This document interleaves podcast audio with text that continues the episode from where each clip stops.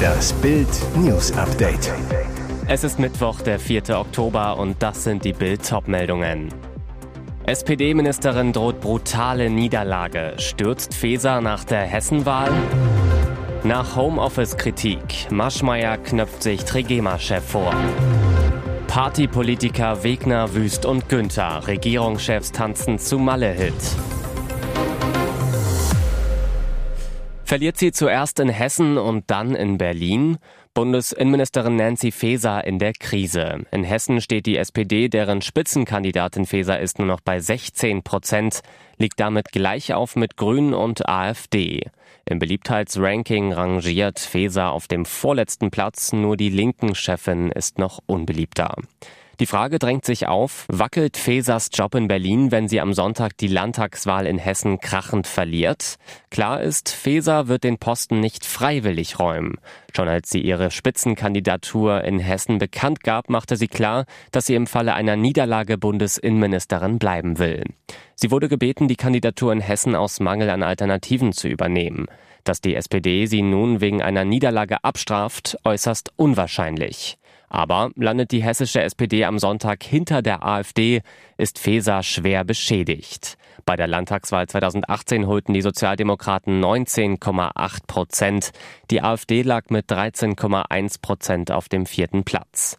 Kommt es nun andersrum, wäre es ein Desaster für die SPD und auch für Feser.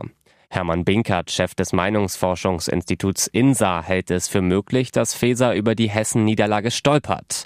Die Erfahrung lehrt, dass es für Frau Faeser sehr schwierig wird. Sie steht im Politiker-Ranking auf dem vorletzten Platz.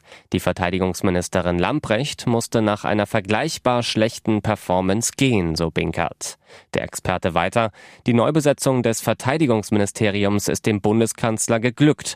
Warum sollte er das beim Innenministerium nicht auch versuchen? Es sind Sätze wie Peitschenhiebe für jeden im Homeoffice. Trigema-Chef Wolfgang Grupp hat im Tagesspiegel gesagt, wenn einer zu Hause arbeiten kann, ist er unwichtig. Je mehr die Leute studiert haben, desto mehr Homeoffice wollen sie. Aber bei mir könnten sie sich dann auch gleich arbeitslos melden, weil sowieso keiner merkt, ob sie arbeiten oder nicht. Dafür kassierte er viele wütende Reaktionen. Jetzt schaltet sich Unternehmer Carsten Maschmeyer im Homeoffice-Streit ein, knöpft sich seinen Wirtschaftskollegen vor. Maschmeyer zu Bild. Wenn du jemandem nicht zutraust, zu Hause zu arbeiten, hättest du ihn gar nicht erst einstellen sollen. Manche Chefs würden glauben, dass ihre Mitarbeiterinnen und Mitarbeiter im Homeoffice weniger produktiv sind. Maschmeyer, aber es zählt nicht die Zeit, die man am Schreibtisch sitzt, sondern das Ergebnis zum Schluss. Kontrolle demotiviert, Kontrolle führt zu Unproduktivität. Ein smarter Arbeitgeber wisse, dass es weder ohne Homeoffice noch ganz ohne Präsenz im Büro gehe. Zudem sei Homeoffice nachhaltiger und umweltfreundlicher, weil weniger Pendler für weniger Verkehr sorgen würden. Bürogebäude könnten umgewandelt werden. Maschmeyer, in den Städten wird ohnehin dringend Wohnraum benötigt. Hier ist er. Beim Bürgerfest zum Tag der deutschen Einheit haben drei Regierungschefs am Dienstag in Hamburg ihre Partyqualitäten präsentiert. Hauptdarsteller Berlins regierender Bürgermeister Kai Wegner, Schleswig-Holsteins Ministerpräsident Daniel Günther und Nordrhein-Westfalens Ministerpräsident Hendrik Wüst. Ort Nordrhein-Westfalens Festzelt am Mönckebergbrunnen in Hamburgs Innenstadt. Rheinländer wissen, wie man feiert und sind im Hinblick auf die Musik gern mal niveauflexibel. Musik Helikopter 117 macht den Hup Hup Hup von DJ Malle. Die offiziellen Feierlichkeiten zum Tag der deutschen Einheit standen unter dem Motto Horizonte öffnen und die drei Regierungschefs nahmen es auch musikalisch wörtlich und feierten zu einem Ballermann-Song. Dass in dem Norddeutschen Daniel Günther ein Partypolitiker steckt, hatte Schleswig-Holsteins MP bereits im Sommer bei der Kieler Woche gezeigt. Dort sang der CDU-Mann in einem Bierzelt textsicher und gut gelaunt den Partyhit Laila mit. Diesmal hatte er auf der Tanzfläche hochrangige Politgesellschaft. Wegner, Wüst und Günther tanzten und sangen zum Partyhit Helikopter 117 macht den Hup Hup Hup. Der Chefredakteur des Portals The Pioneer, Michael Bröcker, fing die Feierszene ein und postete das Partyvideo bei X, ehemals Twitter. Das Video sehen Sie auch auf Bild.de. Was war denn da los? Der BVB spielt heute Abend in der Champions League zu Hause gegen die AC Mailand. Doch der Kultclub aus Italien zeigte sich beim ersten Auftritt ganz ohne Bälle und Trikots. sondern sorgte mit einer schrägen Modeschau für Aufsehen. Zur Platzbegehung im Dortmunder Stadion am Vorabend kamen die Milan-Stars in völlig untypischen Bomberjacken. Das kuriose Design, hellgraue Farbe und auf der Brust in riesiger roter Schrift die Buchstaben O, W und M, dazu ein XXL-Teufel auf der Rückseite und mehrere Pfeilmotive unter anderem auf den Ärmeln. Nur wenige Minuten schlenderten die Stars um den deutschen Nationalspieler Malek Chow über den Platz, bevor sie das Stadion mit den beiden Mannschaftsbussen wieder verließen. Bei den Bomberjacken handelt es sich um eine Partnerschaft zwischen Milan und dem italienischen Luxuslevel Off-White. Die Jacken sind auch im Online-Shop der Marke erhältlich. Kostenpunkt unglaubliche 3450 Euro. Und jetzt weitere wichtige Meldungen des Tages vom Bild Newsdesk. Konzert in Frankfurt. Helene bleibt die Luft weg. Hurz, da war die Stimme futsch. Schlager-Superstar Helene Fischer startete am Dienstag in Frankfurt die letzten fünf Konzerte ihrer Europatour. Die Festhalle der Mainmetropole glühte, ja vibrierte wie ein Bienenstock vor Glück. Helene Fischer in ihrer alten Heimat. Da blieb ihr glatt die Luft weg.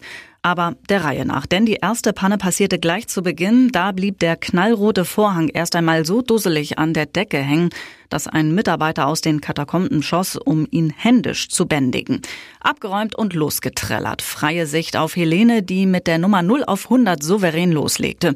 Doch plötzlich war Sand im Stimmgetriebe, als hätte die böse Oktopushexe Ursula aus Disneys Ariel ihre Finger im Spiel, denn die klaute der Meerjungfrau ihre wunderbare Stimme. Sie konnte ihren Titel genau dieses Gefühl plötzlich nur noch krächzen und mit Hilfe ihres engagierten Fanpublikums zu Ende bringen. Helene klärt auf, da hat es mir doch direkt die Sprache verschlagen. So schön finde ich es heute bei euch zu sein. Shitstorm-Alarm, Tanjas Tanga-Trauma. Eigentlich wollte Tanja ihren Freund, YouTube-Star Julian Klaassen, nur ganz romantisch überraschen, doch das ging gleich zweimal schief. In einem Online-Shop bestellte die Influencerin ganz spezielle Unterwäsche. Das Besondere, der Name ihres Liebsten war mit Strasssteinen auf der Rückseite der Höschen zu lesen. Doch leider passierte bereits nach dem ersten Waschgang die Pleite. Ein paar der Strasssteinchen haben nicht gehalten und sind abgefallen. Pleite Nummer zwei von den Fans gab's für das Posten von Tanjas neuen Tangas einen kleinen Shitstorm. In ihrer Instagram-Story berichtet die 25-Jährige zum Thema Tanga und dem Hate, der dann wieder kommt für die, die das jetzt super ekelhaft oder cringe finden oder blöd, dass man da die Buchstaben meiner Unterwäsche sieht oder der Julian da die Unterwäsche postet. Also entschuldigt mal bitte, wir tragen doch alle Tangas oder Unterwäsche. Für die Hater findet Tanja klare Worte. Ich weiß nicht, was mit euch los ist. Ich find's einfach nur affig, das blöd zu finden. Ich finde das vollkommen in Ordnung und ganz normal. Hier ist das Bild News Update. Und das ist heute auch noch hörenswert. Die US-Republikaner im Repräsentantenhaus haben ihren eigenen Vorsitzenden nach einem internen Machtkampf gestürzt. Die Abgeordneten stimmten am Dienstagabend für eine Motion to Vacate, auf Deutsch etwa Räumungsantrag, gegen den Präsidenten der Kongresskammer Kevin McCarthy. Hintergrund war dessen Entscheidung, trotz der Warnungen einer Gruppe von etwa zwei Dutzend Hardlinern auf die Hilfe der Demokraten zurückzugreifen, um den Shutdown durch eine Übergangsfinanzierung zu verhindern. Der Shutdown hätte eine Stilllegung der Bundesverwaltung gehabt geheißen, Millionen Soldaten und Beamte hätten kein Geld mehr bekommen, auch Hilfsgelder wären gestrichen worden. Kevin McCarthys Abwahlvorgang ist einmalig in der fast 250-jährigen US-Geschichte. Der Vorsitzende des Repräsentantenhauses kommt in der staatlichen Reihenfolge der USA an dritter Stelle nach dem Präsidenten und dessen Vize. Drahtzieher der Entmachtung ist Matt Getz. Er hatte am Montagabend den Antrag auf McCarthys Absetzung ins Repräsentantenhaus eingebracht. Die Demokraten in der Kammer wiederum verzichteten darauf, McCarthy zu Hilfe zu kommen und votierten ebenfalls gegen ihn. Die Suche nach einem neuen Vorsitzenden dürfte die Arbeit im Repräsentantenhaus zunächst zum Erliegen bringen. Betroffen sind damit auch die ohnehin schwierigen und zeitkritischen Verhandlungen mit dem Senat über einen endgültigen Haushalt. Diese Deutschen kommen gemeinsam auf ein Vermögen von 198,1 Milliarden Euro. Das Wirtschaftsmagazin Forbes Magazine präsentiert die steinreichsten Menschen der Welt und darunter sind auch die wohlhabendsten Deutschen in diesem Jahr. Platz 1 der reichsten Deutschen, Dieter Schwarz. Deutschlands vermögendster Mann lebt in Heilbronn. Der Eigentümer der Schwarzgruppe, Dieter Schwarz, kommt aktuell auf ein Vermögen von knapp 37,5 Milliarden Euro. Zu seinem Unternehmen zählen unter anderem die Discounter Lidl und und Kaufland. Platz 2 geht an Klaus-Michael Kühne. Der Hamburger kommt mit seinem weltweit agierenden Logistikkonzern Kühne und Nagel auf ein Vermögen von etwa 30,7 Milliarden Euro. Er ist in mehr als 100 Ländern aktiv und beschäftigt mehr als 60.000 Mitarbeiter. Bekannt wurde er vor allem als Sportmäzen des Hamburger SV. Platz 3 Susanne Klatten. Susanne Klatten ist die zweite BMW-Erbin und nach wie vor die wohlhabendste Frau Deutschlands. Sie besitzt ein Vermögen von 26,6 Milliarden Euro und lässt damit ihren Bruder Stefan Quandt hinter sich. Aktuell gehören ihr 20,94 Prozent von BMW. Sie lebt abwechselnd in ihrer Heimatstadt Bad Homburg und in München. Die komplette Top-10-Liste gibt's zum Nachlesen auf Bild.de.